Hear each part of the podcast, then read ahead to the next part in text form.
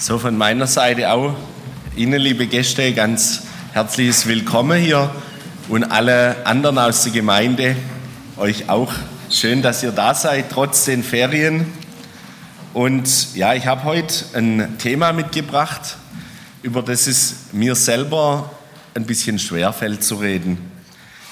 Ich predige gern über Motivierendes, über Herausforderndes auch irgendwie, aber ich bin da drüber gestolpert und ja, ich glaube, auch das ist ganz arg wichtig, dass wir hier als Gemeinde ganz offen drüber reden können. Und ich habe da so eine Person in der Bibel gefunden, die dieses Thema durchlebt hat, die im eigenen Leib gespürt hat, ähm, was es heißt, in seine Grenzen zu kommen. Wenn es mal nicht so läuft, wie man sich eigentlich vorgestellt hat. Wenn man entmutigt wird und vielleicht sogar in eine Depression fällt. Und ich muss sagen, dieser Mann, um den es heute gehen soll, den Elia, der hat mich ganz arg beeindruckt, weil der Elia, der hat es richtig ernst genommen. Sein Glaubensleben, seine Beziehung zu Gott, das war nicht so ein Larifari ähm, sondern der ist aufs Ganze gegangen. Und ich denke, die meisten, die hier sind, die wissen, was es heißt, Gott oder Jesus nachzufolgen. Und die nehmen das genauso ernst. Die wollen ganze Sache machen mit Gott. Die wollen ihn erleben und ja, die wollen vielleicht auch ein Stück weit immer wieder Dinge erleben, die Gott so im Leben tut und verändert. Und das ist mein großer Wunsch auch für heute, dass nicht nur der eine oder andere, sondern dass die allermeisten hier erleben dürfen, dass es nicht nur eine Geschichte ist, sondern dass es was ist, das das Leben verändert. Und ich möchte am Anfang kurz ein paar Dinge zu dem Elia sagen. Der Elia, es war eigentlich ein Mensch wie du und ich. Der Elia, er hatte die gleichen Bedürfnisse, er war einfach nur menschlich. Und ich habe gemerkt, wenn ich so diese Geschichte lese vom Elia, in Verbindung mit Gott, wurde der Elia sehr mächtig.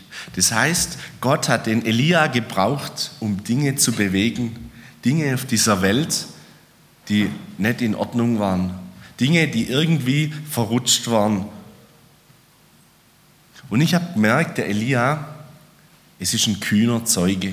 Egal was kommt, egal wie groß der Widerstand wird, er rückt nicht ab von seinem Standpunkt. Er bekennt sich ganz klar zu diesem lebendigen Gott, selbst wenn es ihnen an der Krage geht. Der Elia, es war zugleich ein Mann, der so richtig in Abhängigkeit zu Gott gelebt hat.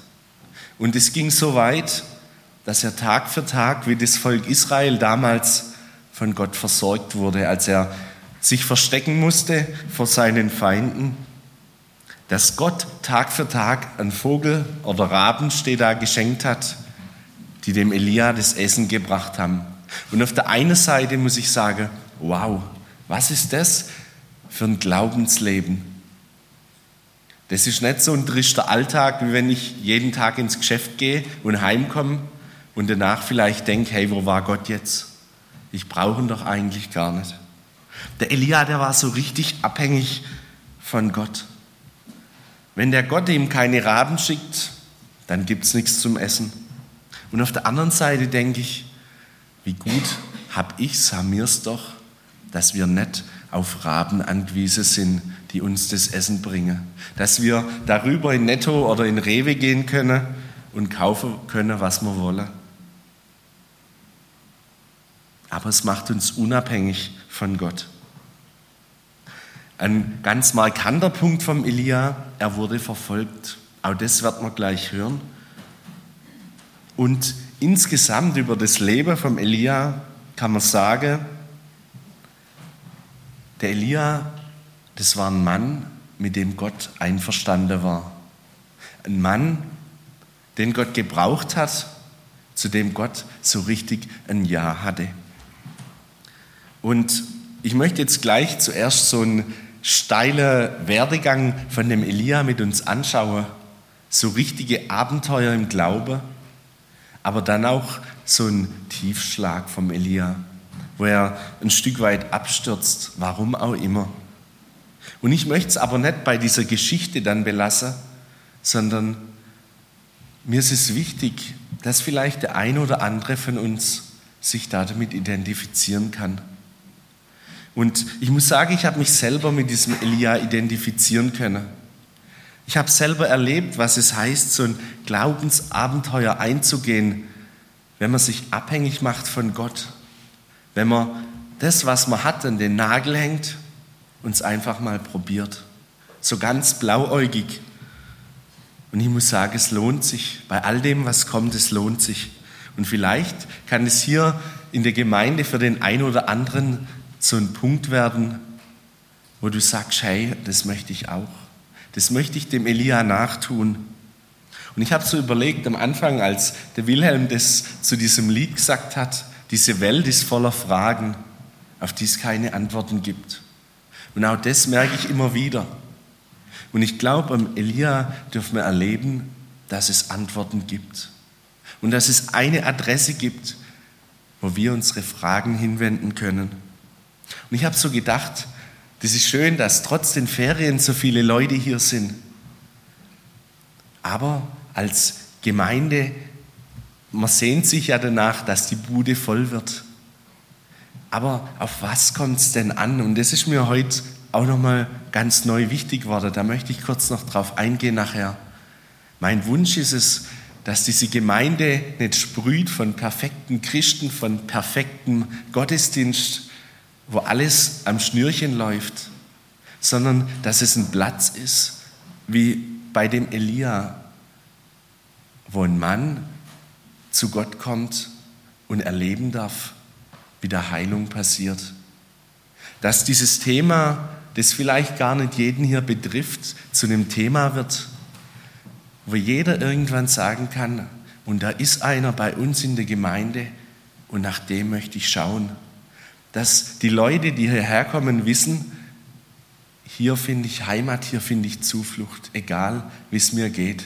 Hier muss ich nicht glänzen mit Perfektsein, mit kühnen Glaubensabenteuern, sondern hier darf ich auch ganz schwach sein. Und so möchte ich jetzt mit uns den Elia anschauen. Und ich lese da ein paar Verse und vielleicht kann man das als ähm, Sonntagslektüre mitnehmen aus dem 1. Könige 18. Ähm, das kann man sich leicht merken. Morgen ist der 1.8., also 18, 1. Könige 18. Und wer Lust hat, kann auch die Kapitel drumherum lesen. So. Ähm, jetzt muss ich es nur kurz suchen. Und es vergingen viele Tage, ach so, das sage ich kurz davor noch, und zwar aufgrund von der Boshaftigkeit und dem Abwenden vom Volk Israel von Gott, hat Gott eine ganz große Dürre geschickt im Land. Durch den Elia, er hat sie angekündigt, über drei Jahre hat es nicht mehr geregnet. Das Land, das war so richtig ausgetrocknet und das Leben, das war hart und schwer geworden für die Israeliten. Und der regierende König Ahab, der hatte ein Problem, nämlich, also der hatte bestimmt mehrere, aber ein gewaltiges. Er hatte sich eine Frau genommen aus einem fremden Volk und mit ihr eingelassen. Eine Frau, die ihre ganz eigene Religion mit nach Israel gebracht hat, die dem Baalskult angehangen ist. Und so waren die Altäre, die es gab für, für Gott, die, die für ihn waren, die waren immer zeitgemäß. Und so ist das ganze Land nach und nach dem Götzendienst verfallen. Gott, der war kein Thema mehr. Und ich habe gedacht, vielleicht ist es ein bisschen wie bei uns heute. Gott, er wird immer weniger zum Thema. Es gibt so viel, das wichtiger ist, dem er hinterher rennt. Und überall in Israel werden diese Baalspriester hingeschickt, dass diese Kulte überall Einzug halten. Und das geistliche Leben, das geht immer mehr kaputt. Dann geht es so weit, dass diese Ehefrau, die Isabel, die Propheten des lebendigen Gottes umbringen lässt. Es ist wohl besser, sie sind weg, damit dieser Baalskult überall Einzug erhalten kann. Aber die Dürre, die ist da. Und so begegnet der König Ahab dem Elia und macht ihm Vorwürfe. Elia, du bist schuld, dass das ganze Volk ins Unglück stürzt. Du bist schuld an dieser Trockenheit. Du hast sie ausgerufen über dem Land. Und dann steht da im 1. Könige 18, im Vers 17, und als Ahab Elia sah, sprach Ahab zu ihm, nachdem der Elia wieder aus seinem Versteck gekommen ist, bist du nun da, der Israel ins Unglück stürzt? Elia aber sprach, nicht ich stürze Israel ins Unglück, sondern du, König Ahab, und deines Vaters Haus, dadurch, dass ihr des Herrn Gebote verlassen habt und wandelt den Baalen nach. Der Elia, der war voller Mut und Stärke. Er war ein kleiner Prophet und er hat diesem mächtigen König von Israel so richtig Kontra gegeben. Und der König, der war nicht heute wie in unserer Demokratie das Staatsoberhaupt, dem man mal die Meinung sagen kann, sondern es war der König. Er hatte Macht. Aber der Elia, er macht ihm bewusst, nicht ich bin schuld am fehlenden Regen, sondern du allein, Ahab. Diese Dürre, sie ist ein Resultat Gottes aus Königs Ahabs Verfehlungen. Und wenn man sich das Ganze in so einem Film vorstellt, dann kommt jetzt der Showdown, der Höhepunkt.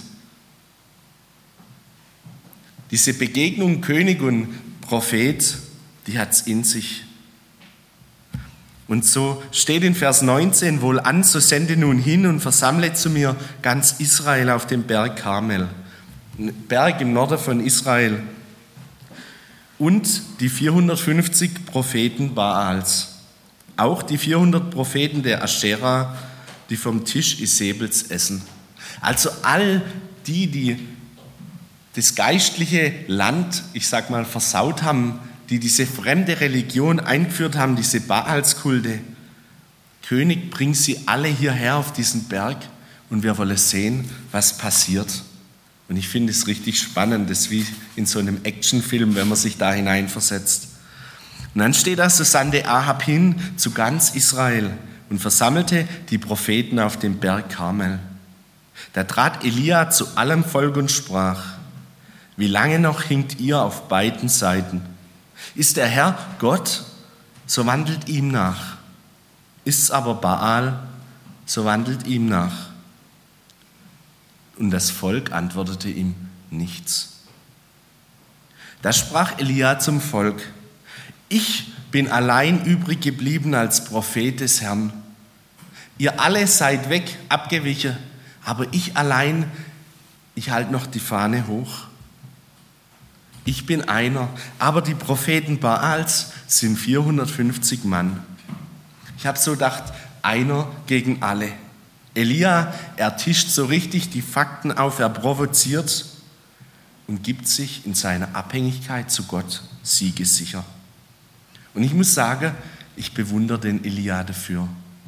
Denn wie ist es denn, wenn ich in meiner Klasse bin, wenn ich am Arbeitsplatz bin und ich sage mal böse, da hat es 450 Baals-Propheten, die von Gott nichts halten, die lieber am Fußball oder der Formel 1 oder sonst was hinterhergehen. Bin ich da der, der so ganz allein die Fahne hochhält? Hey, es ist doch wichtig, dass wir Jesus nachfolgen. Ich muss sagen, der Elia, der ist richtig dafür eingestanden. Er Schritte des Vertrauens gegangen.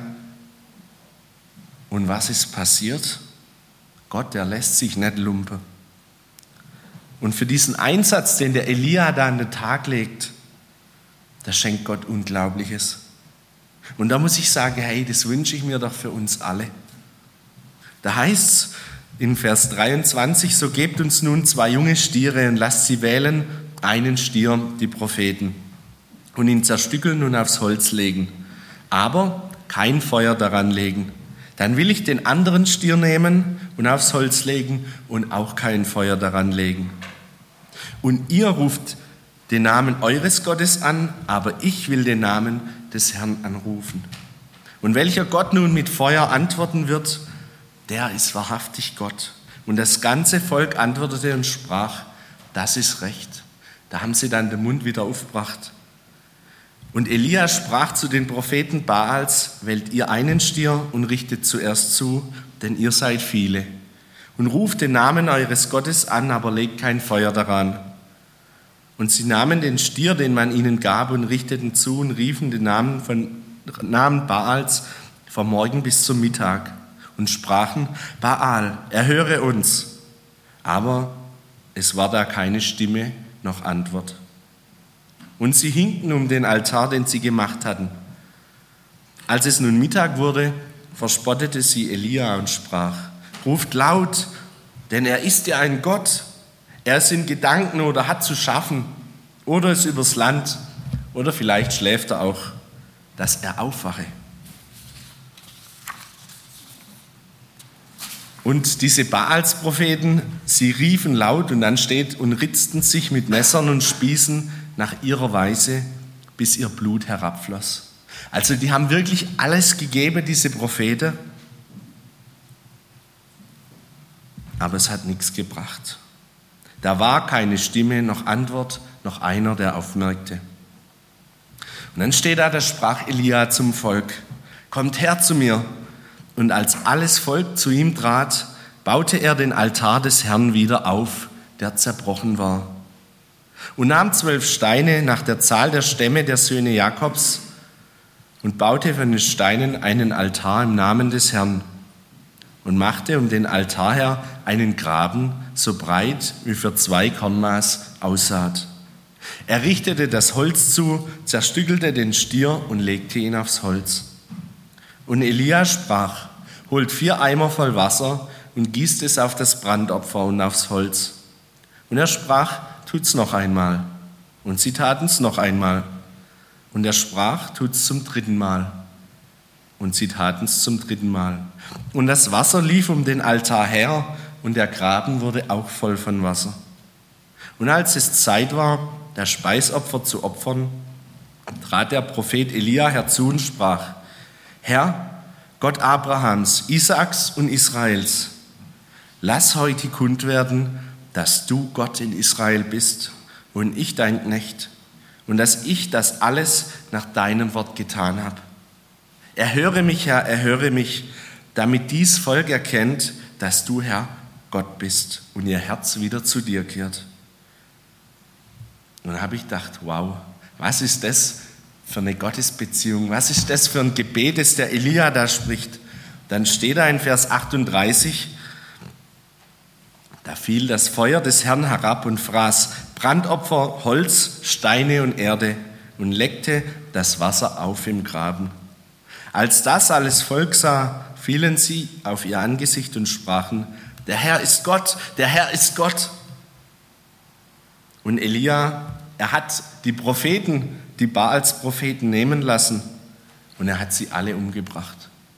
Wenn man sich das vorstellt, wow, was für ein Glaubensheld, was für ein Abenteuer, das der Elia erlebt. Da ist doch das Christsein so richtig spannend, so wie ich es mir manches Mal auch wünsche. Wenn ich merke im Alltag, da passiert ja gar nichts. Und ich weiß nicht, wie es Ihnen geht, ich weiß nicht, wie es dir ganz persönlich geht, aber ein bisschen so ein Wunsch im Herzen kann ich mir vorstellen, bei jedem Einzelnen ist doch da, unseren Gott so zu erleben. Aber das war nur die eine Hälfte der Geschichte. Das war die Hälfte, nach der sich jeder sehnt. Unglaublich. Zum Schluss steht da, und die Hand des Herrn, in einer anderen Übersetzung, die Kraft des Herrn, kam über Elia und er gürtete seine Lenden und lief vor Ahab hinab, bis er kam nach Jezreel. Denn direkt danach ist es passiert, dass der Regen kam. Nach über drei Jahren wieder Wasser. So, und jetzt könnte man sagen, jetzt ist der Elia, wenn man so sein Leben sieht, am Höhepunkt angelangt. Was kann ein Mensch noch genialeres erleben wie sowas? Einer gegen 450 und bei ihm funktioniert's. Aber die Geschichte geht weiter. Der steht da, alle waren wieder zurück. Der Ahab, der König, er berichtet seiner Frau Isabel alles, was Elia getan hatte. Vor allem, wie er die Propheten Baals mit dem Schwert getötet hatte. Steht im 1. Könige 19, Vers 1. Und dann steht da, da schickte Isabel einen Boten zu Elia, der ihm ausrichten sollte. Die Götter sollen mich schwer bestrafen, wenn ich dir nicht heimzahle, was du diesen Propheten angetan hast. Morgen um diese Zeit, Elia, bist auch du ein toter Mann, das schwöre ich. So, wenn man sich jetzt vorstellt, der Elia ist vielleicht gerade auf dem Höheflug, er hat geniale Dinge mit Gott erlebt und dann passiert plötzlich das. Wenn die Königin sagt, die mächtigste Frau im Land, Elia, auch morgen wirst du ein toter Mann sein. Das gibt einem doch zu denken. Zum Glück ist mir das noch nie passiert, wahrscheinlich euch allen auch nicht. Aber da schläft man, glaube ich, schlecht. Und vor allem wacht man bei Zeiten auf, um zu gucken, ob man noch da ist. Wenn man überlegt, der Elia, er stand das muss ich jetzt noch mal kurz anschauen. Er stand dem Ahab, dem mächtigsten Mann im Land gegenüber. Er stand dem Volk Israel gegenüber und die hatten nichts zu sagen. Die waren stumm und waren dann einverstanden mit Elias Vorschlag. Und er stand diesen 450 Baals-Propheten gegenüber. Elia, er war mutig, er war stark voller Glauben, dass Gott handelt. Und dann passiert jetzt das. In Vers 3 steht, da fürchtete er sich sehr. Er machte sich auf und lief um sein Leben und kam nach Beersheba in Juda und ließ seinen Diener dort zurück. Der Superheld Elia, der seinen Höheflug am Höhepunkt erreicht hat, der dem König 450 Priestern und dem ganzen Volk gegenüberstand, der kriegt jetzt eine Nachricht von einer Frau, gut, der Frau des Königs. Und was passiert mit ihm? Er wird plötzlich ganz schwach. Er wird ängstlich. Er hat die Hose voll. Dieser eine Satz, den der Diener ausgerichtet hat, er verändert das ganze Leben vom Elia. Auf der einen Seite muss ich sagen, ja Elia, was ist mit dir los? Gerade warst du noch so ein harter und jetzt, was ist los? Aber auf der anderen Seite muss ich sagen, ist es mir schon ganz oft ganz ähnlich gegangen. Mir ganz persönlich in Dingen, wo ich gedacht habe, okay, mit Gott springe ich über Mauern, da erlebe ich was. Da lasse ich mich auf ihn ein. Und ich komme hochmotiviert von so einer Freizeit zurück und überlege, was ich jetzt alles anstellen werde. Ich gründe einen Schüler-Bibelkreis, hatte ich mal vor, war eine gute Idee.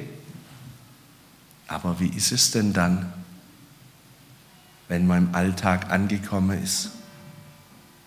wenn es irgendwie nicht so funktioniert, wie man sich das vorgestellt hat.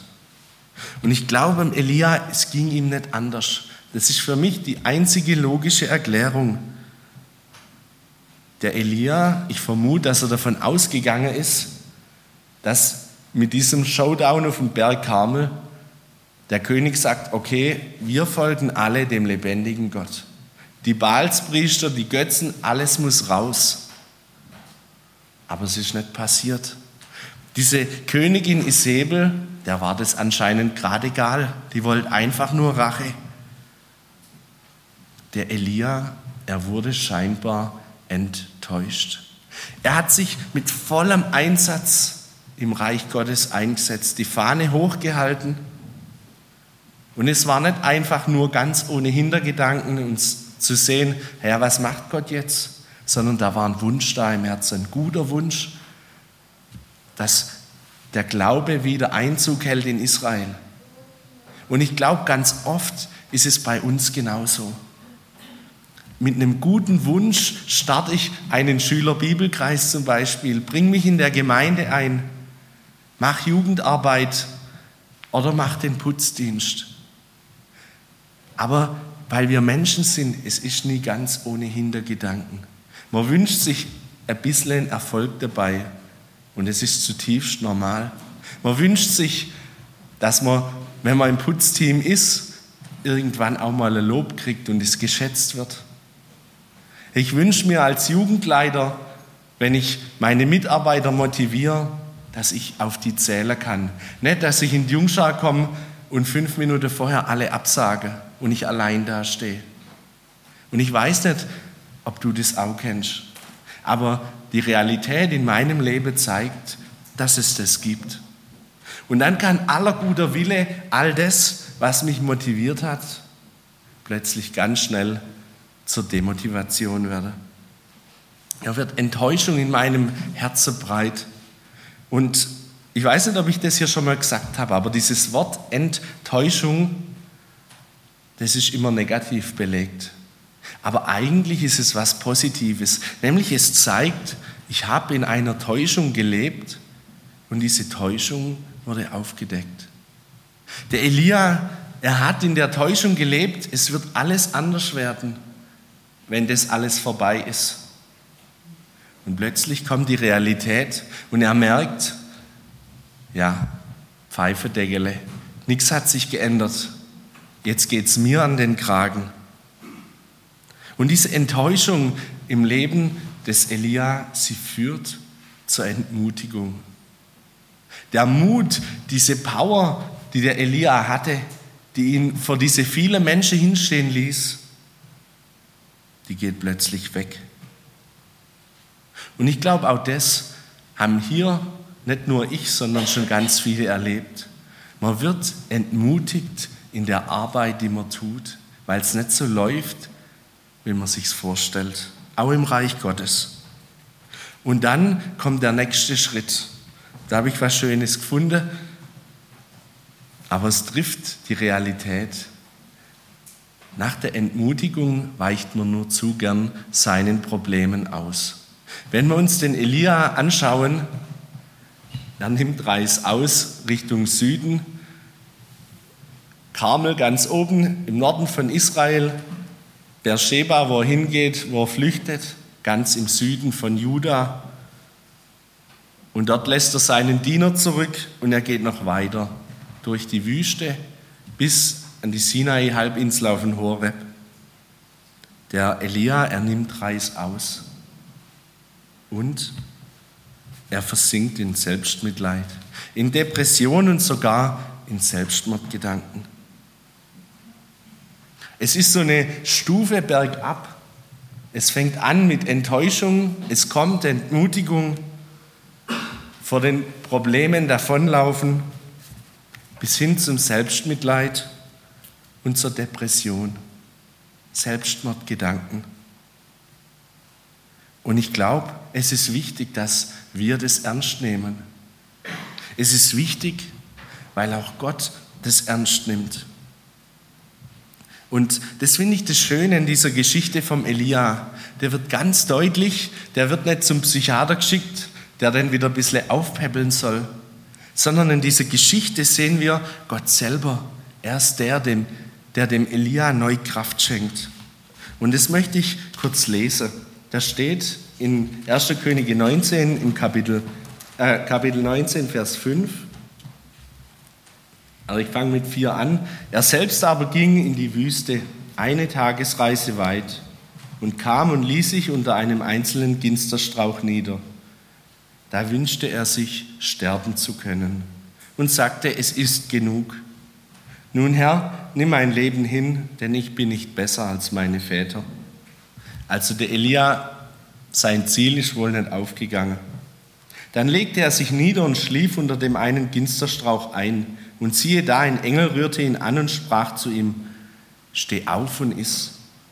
Und als er aufblickte, siehe, da lag neben seinem Kopf ein Brotfladen und einen heißen Stein, auf einem heißen Stein gebacken und ein Krug Wasser. Und er aß und trank und legte sich wieder hin. Und der Engel des Herrn kehrte zurück zum zweiten Mal, rührte ihn an und sprach, Steh auf und iss denn der Weg ist zu weit für dich. Da stand er auf und aß und trank und er ging in der Kraft dieser Speise 40 Tage und 40 Nächte bis an den Berg Gottes, den Horeb. Das allererste, was Gott macht, er macht ihm keine Vorwürfe, er schmeißt ihm nichts an den Kopf. Elia, du bist doch selber schuld. Er lässt alles beiseite und gibt ihm das Nötigste, was er braucht. Keine Forderungen, nichts. Er gibt ihm einfach nur, was er braucht. Nämlich was zu essen, dass er wieder neu zu Kraft kommt. Er begegnet dem Elia in seiner körperlichen Not. Er gibt ihm Schlaf und Nahrung. Und dann ein harter Marsch, wie vielleicht bei der Bundeswehr, der Mehrtagemarsch, 40 Tage, 40 Nächte durch die Wüste. Und der Elia, er packt's. Und am Berg Horeb, dort passiert dann das Entscheidende. Der Elia, er bekommt ganz neu Gottes Offenbarung. Er erfährt, um was es Gott wirklich geht. Er erlebt Gott am eigenen Leib. Und ich glaube, diese, diesen Moment, diese Geschichte, die kennt jeder von Ihnen, wo Gott an dem Elia vorbeigeht da kommt Wind, da kommt Erdbeben, da kommt Feuer, mächtige Naturgewalten und nichts ist drin. Gott ist nicht drin. Er war nicht in dem starken Wind, in dem Sturm, er war nicht in dem Erdbeben und in dem Feuer, sondern das leise Säuseln, das danach kommt. Da ist Gott drin. Da begegnet Gott dem Elia. Und was zeigt es? Ich glaube, jedem Einzelnen von uns geht so, dass wir Gott ganz oft in den großen Dingen des Lebens erwarten. Aber Gott, er lässt sich nicht vorschreiben, wie was zu laufen hat. Er lässt sich nicht vorschreiben, wann er zu handeln hat, sondern er ist meistens dort, wo es niemand von uns erwartet. Und man sieht am Leben von Elia, dass es auch dort so war. Das, wonach sich der Elia gesehnt hat, dass die Gemeinde, das Volk Israel wieder aufblüht und sich dem Gott zuwendet, dem lebendigen Gott, das ist nicht so passiert. Es ist viele Jahre später passiert und der Elia selber, er hat es gar nicht mehr mitgekriegt. Aber es ist passiert. Und das finde ich das Geniale dran. Und ich möchte euch als Gemeinde Mut machen, hey, nehmt das wahr wie der Elia, wenn da Menschen sind, denen es so geht wie dem Elia, die entmutigt und enttäuscht sind, die voller Enttäuschung hier zu euch in die Gemeinde kommen, die vielleicht fertig sind, denen alles zu viel ist, die Depressionen haben und nicht mehr können. Lasst diese Leute erleben, wie diese Gemeinde in all ihrer Fehlerhaftigkeit zu so einem Lazarett wird. Wo es dran ist, dass diese Leute erstmal nur was zum Essen kriegen. Und ich habe selber erlebt, was es heißt, wenn Mensch zu viel ist, einfach sich nur um Essen zu kümmern. Dass man so überfordert ist, dass man selbst damit nicht mehr klarkommt. Und was da dran ist, da geht diesen Schritt. Aber dann ist auch diese Gottesoffenbarung wichtig.